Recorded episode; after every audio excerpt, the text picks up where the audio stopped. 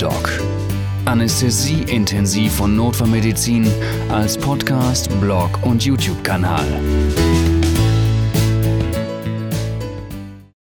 Weihnachten naht, ein Jahr geht bald zu Ende, deshalb heute ein etwas anderer Beitrag als sonst. Ich möchte zurückblicken und es gibt natürlich zum Fest auch ein Gewinnspiel am Ende des Podcasts. Yay! Ein paar Eckdaten zu meiner Präsenz, weil ich mittlerweile doch relativ viele Aufrufe habe. Und vielleicht ist es ja interessant, weil hm, ich finde schon, dass ich es ganz schön geschafft habe von irgendwie 50 Seiten Aufrufen vor zwei Jahren noch, als die Homepage im August 2017 gestartet ist. Und ähm, es ging am Anfang vor allem darum, dass ich gerade das DESA, also das EDAI, das Europäische Anästhesiediplom, bestanden hatte und hatte ganz viele Unterlagen zu Hause rumliegen und wollte sie halt äh, strukturiert aufarbeiten und anderen auch zur Verfügung stellen.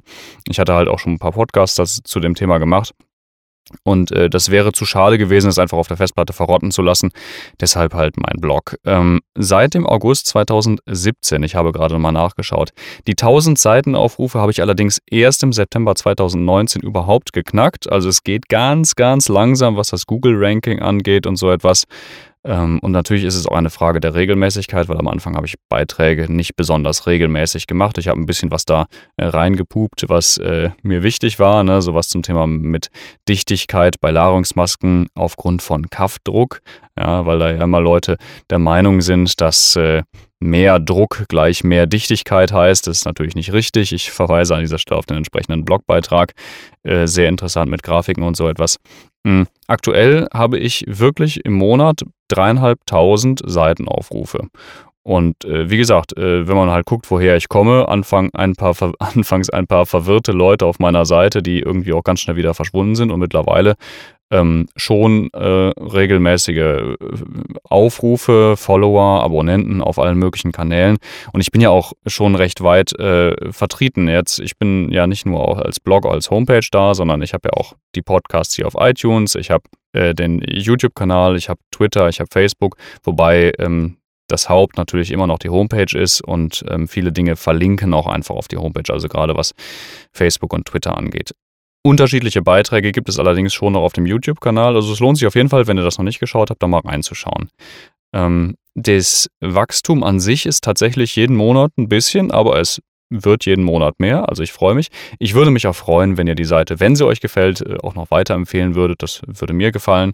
Ähm, ja, und eine große Sache, die ich auf jeden Fall auch in der letzten Zeit noch äh, angepackt hatte, war der Datenschutz auf meiner Seite, weil deutsches Recht, Datenschutz ist ein bisschen schwierig, gerade was Blogs angeht und äh, die ganzen Tracker und äh, Cookies und so. Deswegen kommt halt dieses blöde Cookie-Opt-in, wenn man das erste Mal auf die Seite kommt. Ähm, aber es wird ansonsten wirklich kein Cookie gespeichert, wenn man nicht damit einverstanden ist. Und das ist halt ganz wichtig. Ähm, bei eingebetteten Dingen wie bei YouTube oder bei äh, SoundCloud geht es halt nicht anders, wenn man dieses entsprechende Widget sehen will. Aber grundsätzlich muss man es ja nicht aktivieren, wenn man nicht möchte. Das Beitragsangebot auf meiner Seite ist stetig gewachsen. Also ich habe natürlich ganz viele Blogbeiträge, die ja regelmäßig kommen, zweimal im Monat, am 1. und am 15. eines Monats. Die Illustrationen stammen übrigens von meiner Frau, die ich äh, häufiger mal unter Druck setzen muss, dass sie mal äh, was tut. Aber ähm, wenn dann was äh, bei rüberkommt, ist es natürlich, finde ich, sehr äh, ansprechend. Die Vertonung der Beiträge mache ich natürlich auch selber hier in meinem kleinen Mini-Studio. Ich habe als weiteres Angebot äh, getriggert durch die Corona-Krise die Klinik-WG einberufen. Das sind so kleine Audioschnipsel, wie man sie auch im Radio hören würde, die so ein bisschen augenzwinkernd gemeint sind. Das sind aktuell fünf Folgen. Es, es soll ganz lustig sein. Ich finde es ganz lustig. Die Downloadzahlen sind jetzt nicht so besonders tatsächlich. Also das Feedback, was ich bekommen habe, dafür war eigentlich ganz gut, aber es sind wirklich wenig äh, Downloads und ähm, wenn sich da nicht was tut, aktuell äh, stehen die auf Pause. Wenn sie euch interessieren, könnt, könntet ihr natürlich auf der Homepage gucken oder auch auf iTunes, die Klinik WG. Mich würde halt sowieso grundsätzlich Feedback interessieren, weil davon gibt es einfach immer viel zu wenig. Ich habe ganz viele Buchrezensionen auf der Homepage reingepackt, weil ich ja auch für das DESA wirklich viele Bücher durchgearbeitet habe. Also es ist jetzt nicht äh, irgendwie Product Placement, äh, sondern ich äh, habe die Bücher tatsächlich ja gelesen und tue da meine Meinung rein und ähm, dann könnt ihr euch selber entscheiden, ob ihr die haben wollt oder nicht. Hab da natürlich Amazon-Links drunter gesetzt, weil es jeder macht, aber irgendwie muss die Seite ja auch finanziert werden. Es ist ja mein persönliches Hobby. Ich äh, verdiene ja mein Geld immer noch als Arzt und nicht als, äh, als Influencer. Ne? Von daher hätte ich es natürlich schon ganz gern, wenn die Seite sich zumindest, zumindest äh, refinanziert. Was sie in der Tat aber ganz gut tut. Also von daher, ähm, da gibt es keinen großen Handlungsbedarf. Ihr müsst ja nicht auf die Links klicken. Meine Meinung steht ja so frei äh, verfügbar auch im Netz. Ich habe zusätzlich halt auch noch einen YouTube-Kanal gestartet, der läuft seit oh, drei oder vier Monaten oder vier Monaten, glaube ich, sind es jetzt mittlerweile. Und da wird auch zweimal im Monat, weil ich bin halt alleine, werden zweimal im Monat äh, werden da halt auch Beiträge hochgeladen. Meistens sind es kleine, kurze Themen, die knackig äh, präsentiert werden. Länge sind vielleicht drei bis fünf Minuten pro Beitrag. Also auch, ich bin ja ein Freund von kurz und knackig und nicht ganz ausschweifend und ganz genau. Also vielleicht ähm, ein kleines Thema ganz genau behandelt, aber dafür, dafür dann nicht halt äh, 20 Seiten Skript, sondern halt eben nur eine Seite oder vielleicht auch zwei. Ich, meine, meine, Beiträge muss ich natürlich ein bisschen vorbereiten, aber ich meine, so lang kann man ja auch nicht zuhören. Ne? Dann habe ich aufgrund meiner medizininformatischen äh, Neigung eine App programmiert, die auch über meine Seite zu erreichen ist, beziehungsweise über den Android App Store. Die gibt es nur für Android.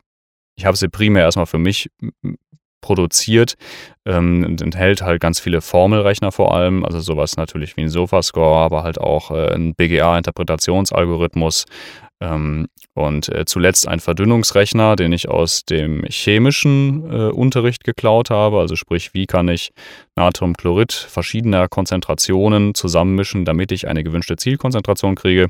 Also das Problem ist ja immer, ich möchte Natriumchlorid 3% haben, das gibt es nicht. Und deshalb äh, muss man zusammenmischen aus verschiedenen anderen Natriumchlorids, die man so hat.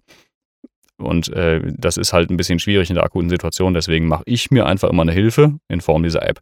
Dazu gibt es halt eine Perfusorgeschichte, Perfusorgeschichte, also so etwas mit Dosis und Laufrate der Perfusoren, wenn man halt gerade keinen Perfusor hat, der das selber berechnet.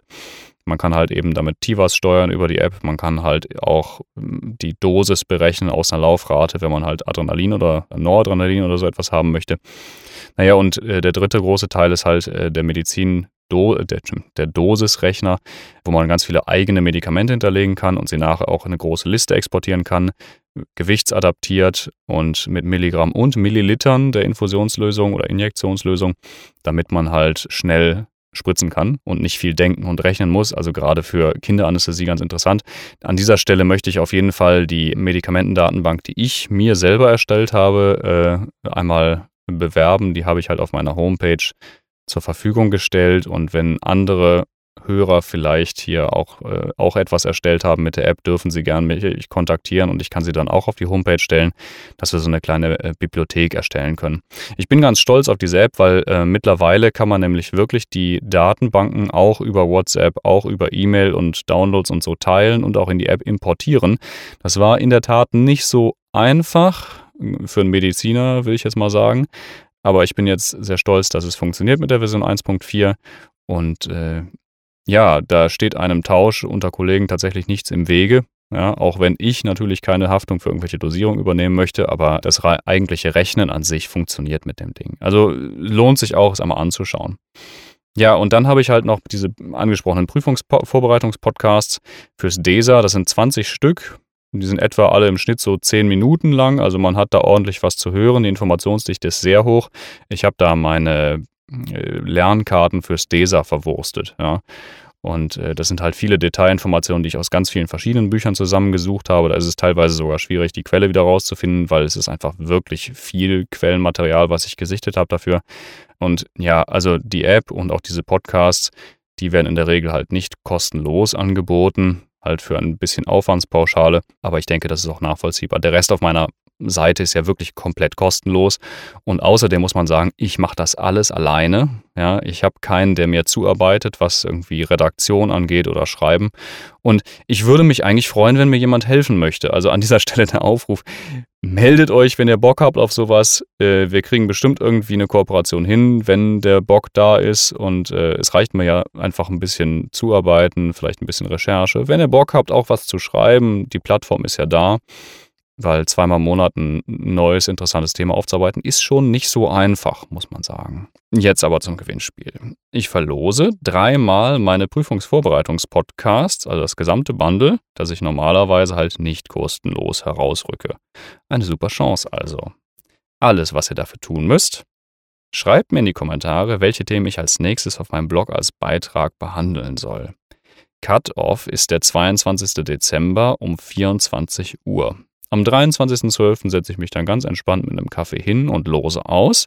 Und am 24.12. benachrichtige ich dann die glücklichen Gewinner und mit einem entsprechenden Download-Link. Dafür brauche ich natürlich eine Kontaktmöglichkeit, aber wenn ihr einen Kommentar auf meinem Blog schreibt, dann äh, ist da die E-Mail-Adresse ja sowieso bei. Auch, ich meine, auch nicht öffentlich.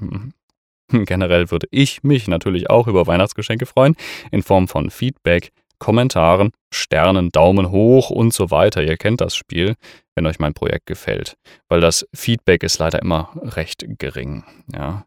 Genau, und zu guter Letzt, weil so ein Anedog-Podcast ja nicht ohne wirklich schöne Inhalte von medizinischer Seite zu Ende gehen sollte, möchte ich euch ein paar Kleinigkeiten erzählen, die mir als Anästhesist wichtig sind, die mir aber teilweise schon mal passiert sind, beziehungsweise ich Leute in Diskussionen hatte, äh, die bestimmte Dinge einfach nicht eingesehen haben. Ja. Und äh, das eine ist halt die, die leidliche Diskussion, volumenkontrolliert versus äh, druckkontrollierte Beatmung. Was ist denn besser? Natürlich ist druckkontrolliert besser, weil das ist lungenschonender. So, ist die Aussage richtig? Die Aussage ist ein ganz klares, weiß man nicht so genau. Ja?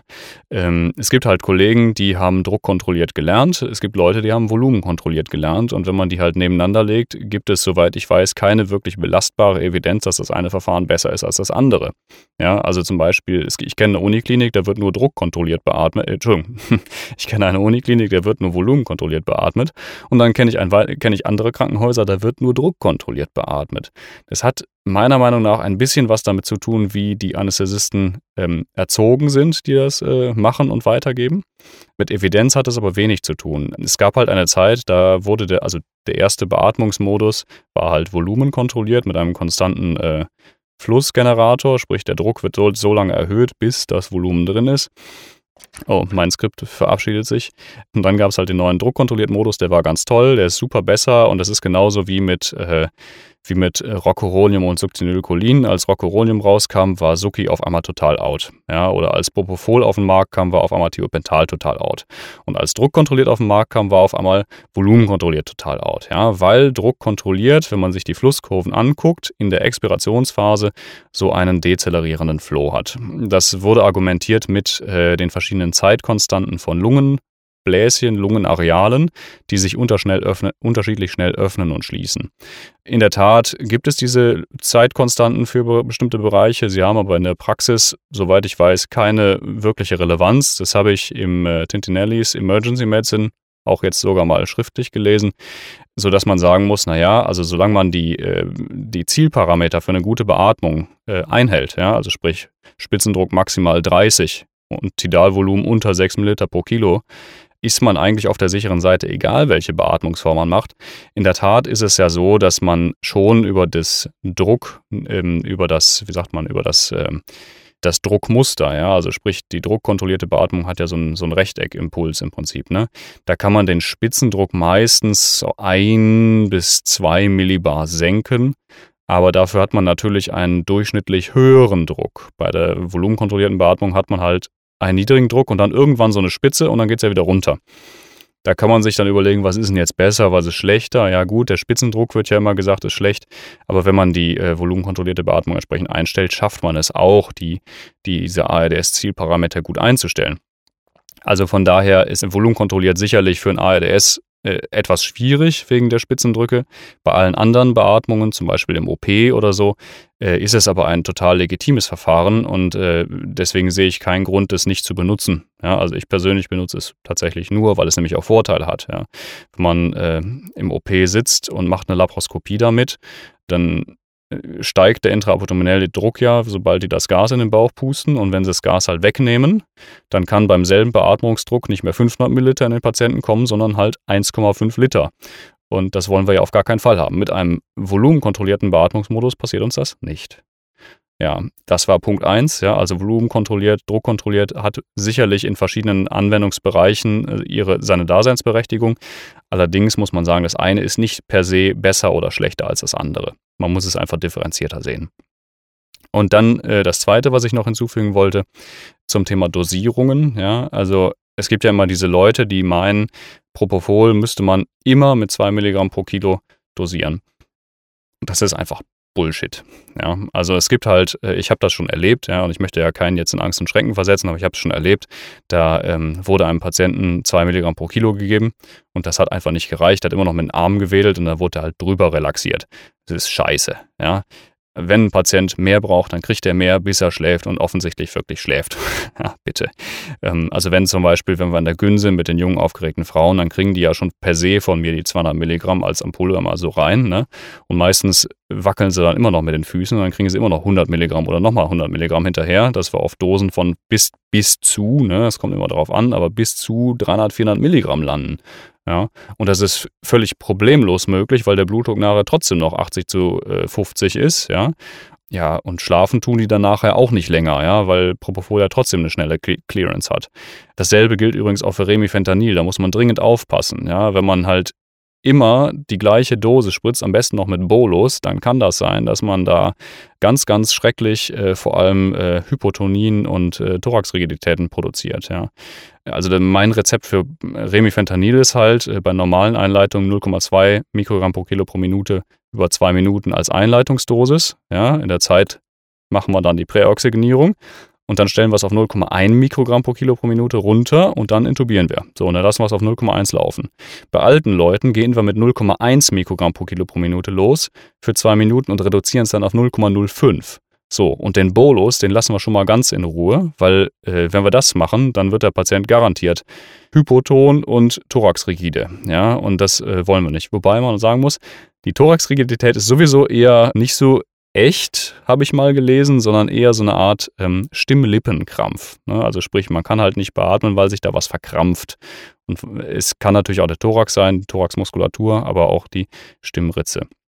Also den Bolus schon mal überhaupt nicht anfassen, ja? auch wenn manche Pumpen das anbieten. Und wenn man dann langsam über so einen gewissen Zeitraum halt loadet, ist das überhaupt kein Problem und die Patienten schlafen voll entspannt ein, ist überhaupt kein Ding. Und was ich zu Remifentanil noch zu sagen habe, und das ist das letzte für diesen Beitrag, ja, ich habe es jetzt äh, erlebt, dass ähm, das mit Fentanyl eingeleitet wird und dann intraoperativ auf Remifentanil umgeschwenkt wird. Ja, dass wir so einen Opiat-Cocktail haben. Ist die Frage, was, was das soll, kann ich nicht nachvollziehen, weil Remifentanil ist nun mal stärker als Fentanyl sogar, ja. Und da kann man problemlos mit einleiten, meiner Meinung nach. Ähm, es gibt überhaupt keinen Grund, diesem Medikament nicht zu vertrauen. Es funktioniert hervorragend. Wenn ich Fentanyl benutze, benutze ich nur Fenta und nichts anderes. Ne? Ach ja, und es heißt Fenta und nicht Fenti, aber das ist meine persönliche Meinung. Ihr merkt schon, dieser Beitrag ist ein bisschen freier als sonst. Ich komme vom Thema ab. Ich möchte sagen, das war es jetzt für heute. Am 15.12. kommt nochmal ein normaler Beitrag von mir zum Thema Hyponatremie. Und ich äh, danke euch für eure Treue. Ich hoffe, ich kann euch noch viele interessante Dinge auf dem Blog zeigen. Und Feedback ist aber dafür auf jeden Fall hilfreich. Genauso wie Rezensionen, Sterne und so weiter. Das motiviert auch mich, bei der Stange zu bleiben. Dankeschön und tschö.